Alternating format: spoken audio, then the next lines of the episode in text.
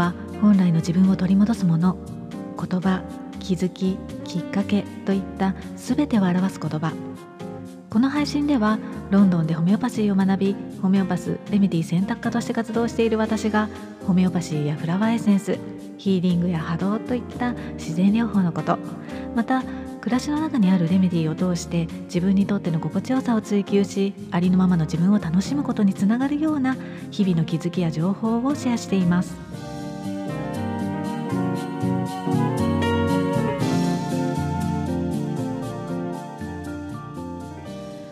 ちは。ホメオパスレメディ選択科の香りです。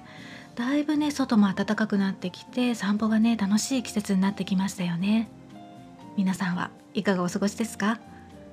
実はまああの暖かくなってくると心も体も緩んできて緊張がね解けてきてね心とか体の症状お悩みが出てくることもあったりして、まあ、花粉症のね悩みなんかもよくあの聞くようになってくるんですね。まあ、そんな時に、まあ、ホメオパシーとか、まあ、自然療法でケアしたいと思ってあのレメディーをね取ろうってねあの思われる方もねいらっしゃると思うんですけれどもその前にというか、まあ、それと並行してでもいいんですけれどもレメディーを響きやすくするね暮らしを心がけることも大切だと思うんですねなので、まあ、今日はそんなねレメディーを響きやすくする方法、まあ、暮らし方なんかをね少しだけお話ししてみたいと思いますセッションを増していてね感じることの一つに、まあ、いくらレメディーをとってもねこう日頃の、まあ、生活習慣だったりとかあの食生活がそのままだとレメディーの響き方がね、まあ、ゆっくりだったりとか難しいなってね感じることもあるんですね。でまあとはいえねこういきなりこうガラッ変えるとそれがね逆にストレスになって避あの、ね、続けられなくなってしまうと思うのであの自分がねできるところから、まあ、少しずつ取り入れていくのがいいんじゃないかなっていうふうに思います。うんまあ、例えばこう、ね、夜遅くまでスマホを見ていないかなとか運動不足気味じゃないかなとか、ね、加工食品ファーストフード添加物白砂糖、ね、よく食べていないかなとかあとは何だろうこう過度なねこうストレスを感じていないかなとかあの睡眠はね十分取れているかなとか食物のねバランスはどうかなとかねどうでしょうね耳が痛いっていう風にね思われる方もいらっしゃるかもしれないしそんなの分かってるよっていう風にね思われる方もいるかもしれないし、まあ、結構気をつけているんだけれどもなっていう方もねいるかもしれないですよね。で、まあ、さっき挙げた6つっていうのは自律神経を乱す行動の一つの例えなのでまだまだねこう他にもあるんですけれども、まあ、そういった行動が免疫力を下げてしまったりとかね狂わせてしまっているっていうことも、まあ、例えばこううん花粉症だったとしたら、まあ、花粉に過敏に反応してしまったりとか抵抗力がね下がっているっていうね一つの大きな原因とも言えると思うんですよね。なので、まあ、意識してあの免疫力をサポートしていくような暮らし方に変えていくことであのレメディーも響きやすくなってくるし、まあ、何よりもこううん花粉症だけじゃなくって、まあ、心と体を整える上でもねすごくねメリットが大きいので何かこう改善したいお悩みがある方はね、まあ、できるところからこう意識して変えてみるといいんじゃないかなっていうふうに思います。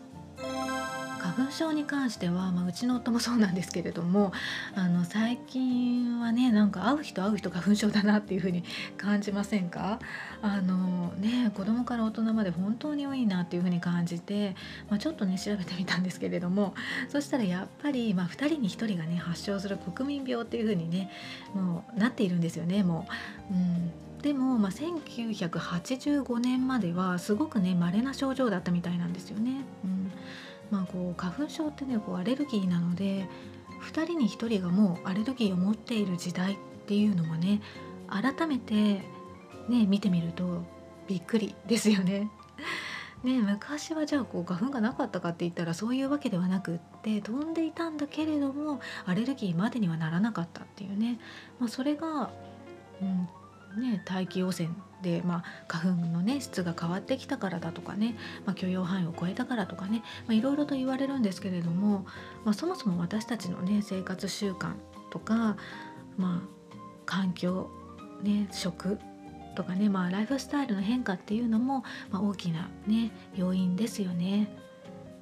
うんまあ、毒素とか異物うん、老廃物を出す力とかね新陳代謝が鈍っていたり、ね、血液が酸性に傾いていたりってねこうアレルギー全般にね言えることだと思うんですけれどもやっぱりこう自然療法でケアしね、したいと思ったら、まあ、食とかライフスタイルの見直しはねちょっと欠かせないので見直しをしながらケアしていくっていうことがね大切なんじゃないかなっていうふうに思います。最近今更ながら読んだ本で家庭でできる自然療法誰でもできる食事と手当法っていうあの結構有名なねあのご存知な方も多いと思うんですけれどもあの自然食あの自然療法研究家の東條百合子さん、ね、の本があるんですね。で東條さんご自身は大正生まれの方で、まあ、2020年に94歳でお亡くなりになったっていうことなんですけれどもね、あの今、まあ、この本をね改めて、まあ、読んでみて感じるのは本当にね身近にある食べ物とか雑草が、ね、湿布になったりお茶になったりアイマスクになったりってねこう私たちのね健康とか美容にも役立つっていうことなんですよね。うん、まあそれがなんだろうこう現代では役立たないかって言ったらねそうではなくって、まあ、今はこう身近に自然がなかったりとかあのねあったとしてもこう時間に追われていてねあの自然のものを取り入れること自体ね難しく感じてしまうことが多いんじゃないかなっていうふうに思うんですよね。少し前なんですけれども松葉茶とかね 松葉のティンクチャーを作りたいと思ってあの私がこう近所をねこう見渡してみたんですけれどもあの松の木が、ね、全然なくって断念したことがありまして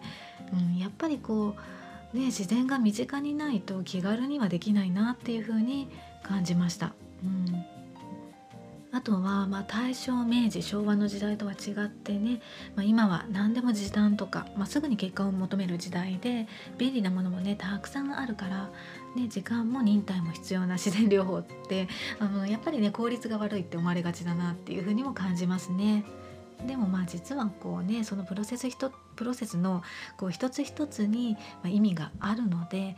うんまあ、表面的ではなくってね根本的に癒したいと思ったら、まあ、そういったねプロセスを飛ばすわけにはいかないんですよね。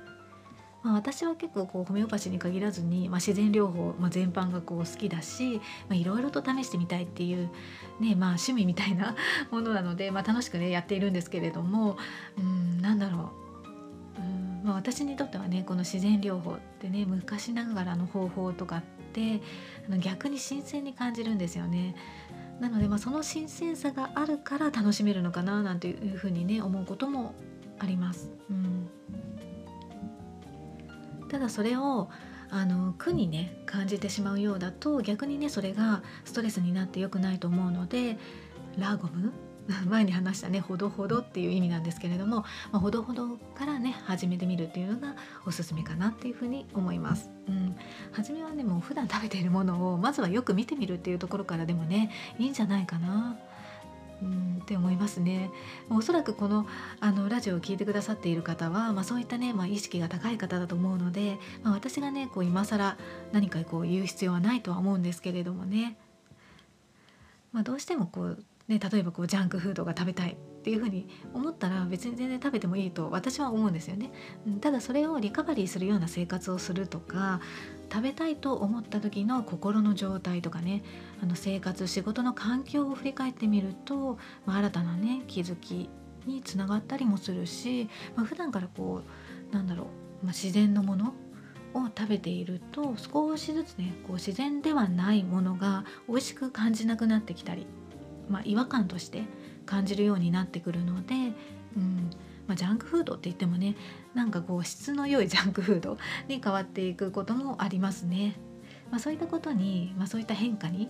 あの気づけるようにななるっていうのもまた面白いんじゃないかなっていうふうに思います。それでは今日のレメディー食 かなりざっくりなんですけれども、まあ、心と体が喜ぶものを取り入れること取り入れん？心と体が喜ぶ食べ物をね取り入れていくことっていうのがねあの大切で、まあ、症状があるから例えばねサプリメントなんかで補っていくとか、まあ、ホメオパシーとかのレメディーを取るっていう前に、まあ、またはねそれと並行して普段自分がよく食べているものを見直してみたりとかその中から厳選して減らしていったりね、あの少しずつでいいので、まあ、ストレスストレスに、ね、こうならない程度から変えていくと、まあ、ホメオパシーだったり、まあ、他のレメディーが響きやすくなるかもしれませんよ。はい。今日はあのレメディーを響きやすくする暮らし方ということでなかなかねレメディーが反応しないとかレメディーを効率よく響かせたいと思った時に、まあ、食生活とかね生活習慣を今一度ね見直してみるとあの響きやすく、ね、なるかもしれませんよっていうようなお話をしてみました。いかがでしたでしょうか？今日も最後までお聴きいただきましてありがとうございました。この配信が誰かのちょっとした気づきレメディーになりますように。メルマガやブログではなるべくお薬に頼らずに心と体を緩めて人生をより豊かにハッピーにしていきたいという方のためにレメディーのある暮らしのヒントをお届けしています。より具体的なレメディーの紹介もしていますのでご興味のある方は覗いてみてくださいね。また皆様からのご感想やリクエストもお待ちしています。公式 LINE からでも概要欄のリンクからでも構いません。メッセージをいただけたらとっても嬉しいです。それではまた。